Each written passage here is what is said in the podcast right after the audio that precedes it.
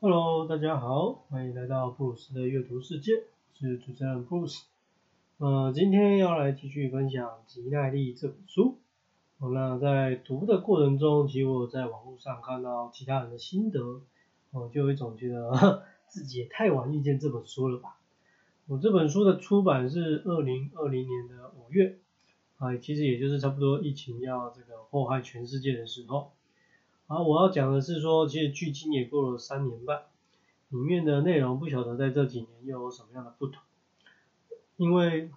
之前有分享过嘛，就是说，呃，为什么我会这个买书回家收藏？呃，其中的考量就是说，它这个内容不会有受到时效性的影响太大。那因为这本书的内容有很多是说做研究的，当然对我来说，我觉得现在看起来很多观念也是蛮新颖的。但是几年之后会不会就过时或是被推翻呢？但我想至少现在它还是蛮值得阅读的。我在上一集我们有谈了一些耐力的基本概念跟状况，这一集就会分享更多可以放入训练项目的变数内容。那就来开始今天的分享吧。要分享的第三个变数是氧气。哦，我觉得就单纯看这两个字，应该你会觉得没什么好讨论的，因为人本来就是要靠氧气为生嘛，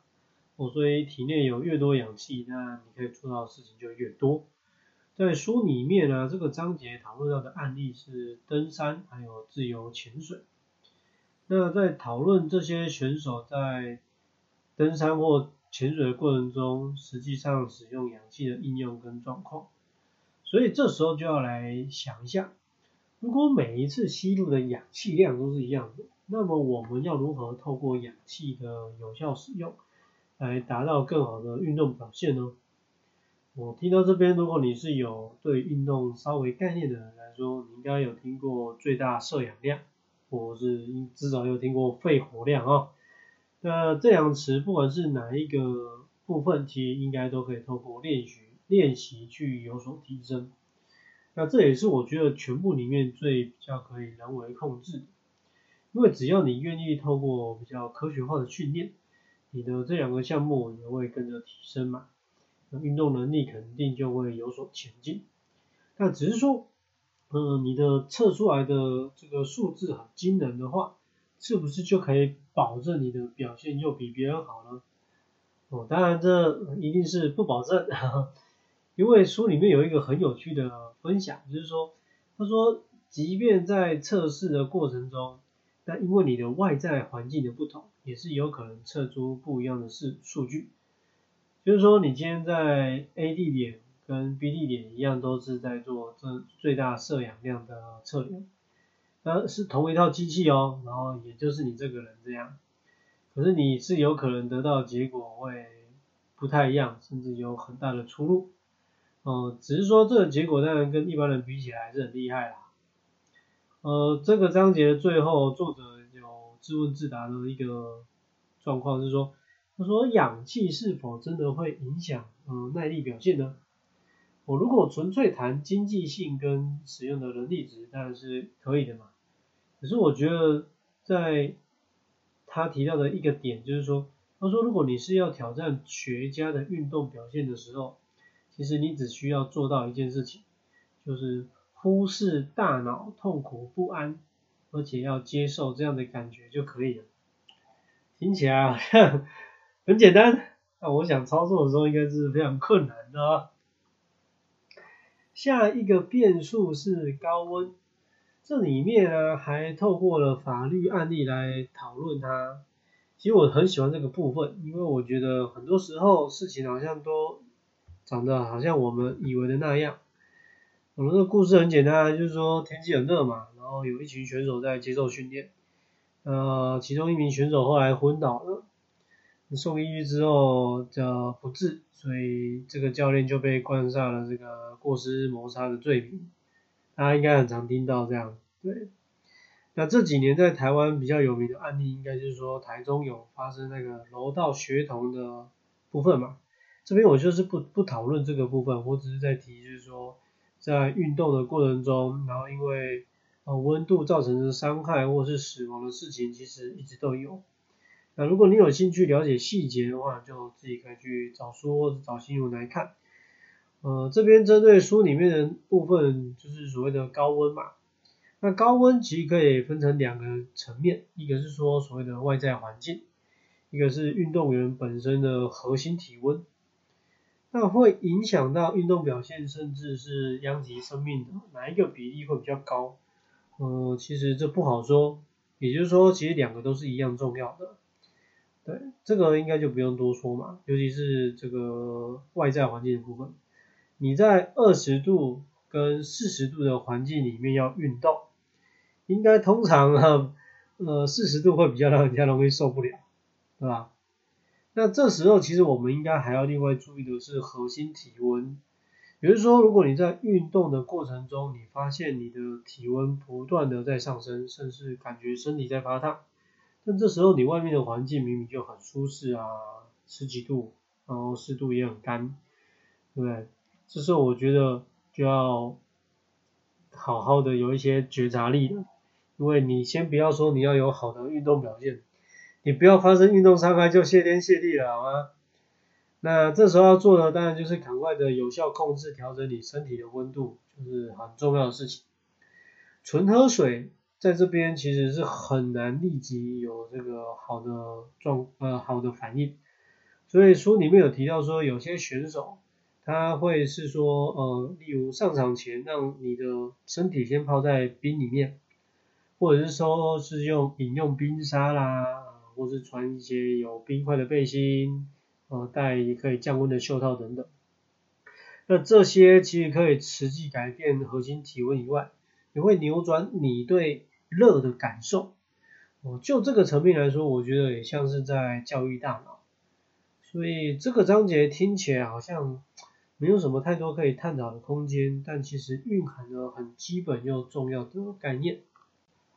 我，紧接着要来讨论的是口渴，呃，我相信到现在应该还是有蛮多人的概念是说，呃，我想要喝水的时候再喝水就好了。好了事实上也不能说这样的概念错到离谱啦，因为日常生活里面，就算你是这么慢才补水，应该也不会造成身体很大的伤害。可是如果你是在运动过程中，特别是长时间长距离的赛事里面，哦，你一次错误或错过的喝水补给，那就很可能会让你这几个月的报备份啊备赛啦，呃，你这次的比赛就报销了。不过人体有趣就是这样，我事实上我自己也有曾经尝试做过实验，就是说我在跑步四十公里的过程中，如果我一滴水都没有补，会发生什么事呢？结果什么事也没有发生。那你说是不是我的这个运动强度很低？其实应该还行吧，大概就是五分数，就每一公里花五分钟左右跑完。那之前国外也才有一个新闻嘛，就是说有人在短时间内大量补水，所以最后呢就大造成了这个水中毒，一样也是送医不治。我人体有百分之五十到七十%是水分，那那么到底要怎么样就是去补水，就是何时补，呃，或者是补多少才是合适呢？我在给出一个比较明确答案之前，我想要先来聊聊书里面的内容。他说中暑但没有脱水，脱水但没有中暑。哦，有人可能觉得它是一一样的，一起一起的，也有人觉得它是对立的。但其实呃不要想的太复杂，就是你用运动时间来判断就很容易。长时间的赛事啊，因为你的流汗时间比较长嘛，所以其实你这时候呃如果水比较不够的话，呃是比较容易脱水的。那短时间的赛事呢？因为你的体温会因为运动的强度而被拉的比较高一点，所以你这时候比较容易的就会是中暑了。呃，透过这样，大家之后如果有机会遇到，可以就是比较容易分析一下。那这个章节的标题是口渴嘛，所以我们就聊一点口渴跟脱水的不同。简单说呢，口渴就是说你身体觉得啊，我需要摄取水分了。脱水呢，就是你这个自主机制秀抖了，所以在长距离的赛事里面呢，如果你不要想的太复杂，最简单、最常见的做法就是说，你不管你身体有没有出现口渴的机制，有没有想要喝水，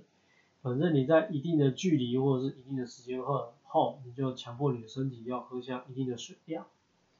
呃，说到脱水，我人生第一次的严重脱水，就是发生在第一次的长时间赛事里面，而且那还是这平坦然后绕圈的赛事，就是很容易取得补给，可是那时候还没有这种概念。然后我记得是说脱水之后啊，比赛后的三天，我大概每天只能吃下一碗大概卤肉饭的量而已，再多我也吃不下，我觉得喉咙在烧，然后全身不舒服。然后这样的事情一直过了一周之后，才差不多逐渐恢复正常。那之后呢，就紧接着第二场比赛嘛，我有做了一些调整之后，虽然说还是有脱水的迹象，但就是好很多了。之后呢，我就再也没有这个在运动过程中有脱水的情况了。所以简单来说，嗯，如果你不希望自己脱水，那你就在你机能正常的时候稳定好的补水。那至于掉几趴体重可以影响你的运动表现，或者是干嘛之类的，我觉得就先不要过度执着这件事情了。呃，来谈谈最后一个变数啦，嗯，是燃料，也就是说你的动力的来源是什么？那我们把它换成其他的名词好了，就是说，呃，你在日常的生活饮食，还有你的赛事中的补给，哦，那这两个其实会决定你带着什么样的身体。跟在赛事中有什么样的本钱可以去赛道上展现自己的训练成果吧？那事实上，我觉得日常饮食固然是个学问，但应该不会太难，难的 就是执行，因为呃越健康越营养的东西，通常不见得比较好吃，对。那人体嘛，本来就是不也不会有太多的明显差异，所以我认为日常饮食的部分就是大家，好不好？你真的可以自律，你一定可以达到。不过呢，在赛事中的补给就不是这样哦。我这个学，这个这个我觉得是很大的学问，呃，也就是说在这个章节里面，我觉得就想要针对这个部分来跟大家多聊聊。就大家有没有发现自己在赛事里面吃什么是比较可以维持运动表现？那可能会应该会得到很多不同的答案嘛，当然也可能得得到很多一致的答案。但是我就是吃能量棒啊、能量胶啊，哦有或者有咖啡因的饮品之类的。那如果是这样的答案，它就直接呼应了书里面提到的是说，我们要在意的是说我可以多快取得燃料。以及在补给的过程中，这个效益可以有多高？那进行长赛事、长赛事、长时间的比赛里面，我觉得这补给很像是另外一种无限回圈，就你要在不断的运动的过程中前进的过程，然后加入燃料，然后使用燃料，慢慢的又在合适加入燃料前取得需要的燃料。不断重复、重复再重复，直到赛事结束这样。嗯，听起来其实蛮单纯的哦，但其实时机点跟内容，我觉得都很难具体掌握。就是说，你也不能保证说是不是赛前，然后练习很多次之后，然后到时候上场后就可以照表常课的表现出来。我在耐力赛事里面，常常真的可以看到有很多选手的吃不下东西，或是干呕，或是吃到直接吐了。为什么？因为其实身体很忙啊，那这时候要做的事情就我要关注外在环境啊，然后我要花心思好好专注在比赛上，然后我还要去处理我的消化系统，甚至我还要去处理我的排泄系统。哦，你这样想就知道，这些事情都不是分开进行，而且运动的强度又很高的时候，用想象的就知道你非常难为你的身体了。当然，身体的适应能力也是让人超乎想象的。所以，如果你有兴趣去体验这种感觉，我个人建议，嗯，你可以从这个十二小时的或是百公里的路跑赛事当做入门看看，不要管成绩，对你只要把专注力放在身体跟世界上就好了。要来分享最后一个篇幅啦，啊，标题是训练大脑。哦，其实大家应该都知道，就是大脑其实是可以改造的，然后是可以教育的。哦，你的这个很多习惯其实就是一种在教育大脑的行为，好像是走路会外八啦，或是坐着的时候会驼背，或是脖子会往前伸看东西等等。所以你在改变姿势的时候，你会觉得很奇怪，是因为你的大脑在重新的学习中。那么要如何可以去训练你的大脑呢？我上一集有分享过嘛，就是它有一种方式是做反应抑制的测验。做法上就是说，在运动开始前先做这样的操作，然后再去运动，哦，是可以有效提升运动表现的。当然也不是说每个人都有这样的器材啦跟机会，所以回到最普通的做法，还是要去去做这个周期性的练习。嗯，虽然看起来好像我们是在练身体。好像其实还是有在训练大脑，我借由训练的过程中，然后这样的方式去提高自己的疼痛忍耐度。呃，不管是怎么样的形式，其它的核心概念很简单，就是你要诱发你的精神疲劳。那你要去诱发它，要怎么样达到呢？就是你要对这件事情感到厌烦。所以我觉得，如果今天概念是长这样，大家就可以尝试去找看看。不管是什么样的内容或形式，是你觉得会觉得感到厌烦的，然后每次都从短时间内开始去练习，然后逐渐增加延长操作的时间，并且在每次的操作后去执行你这个你的运动项目，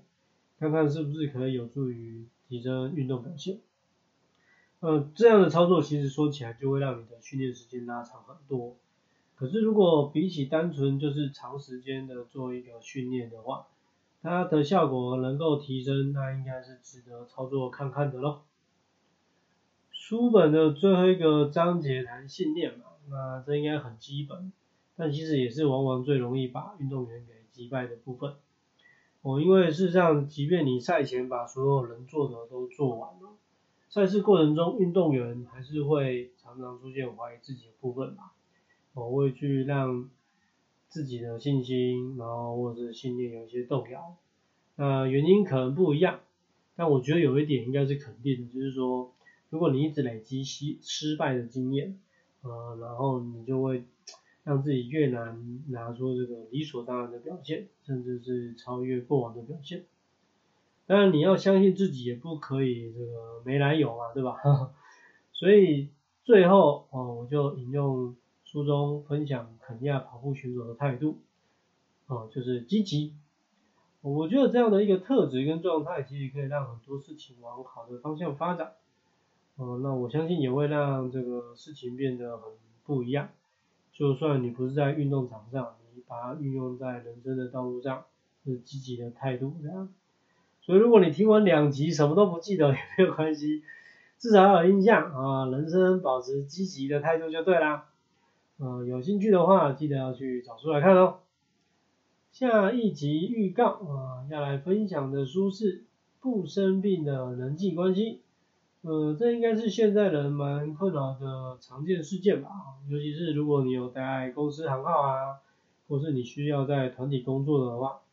当然，就算你是那种呃全职的什么家庭主妇、家庭主妇哦，应该还是会遇到这方面的麻烦事。之前有分享过一本叫《道德骚扰》的书，其实两边的切入点有一些些重叠，不过这本书有它另外的核心价值跟可以学习的重点，呃，也是从心理学的角度出发在探讨。如果有兴趣，可以先去预约来看，或是等我来跟你聊聊，我是 Bruce，下次见喽。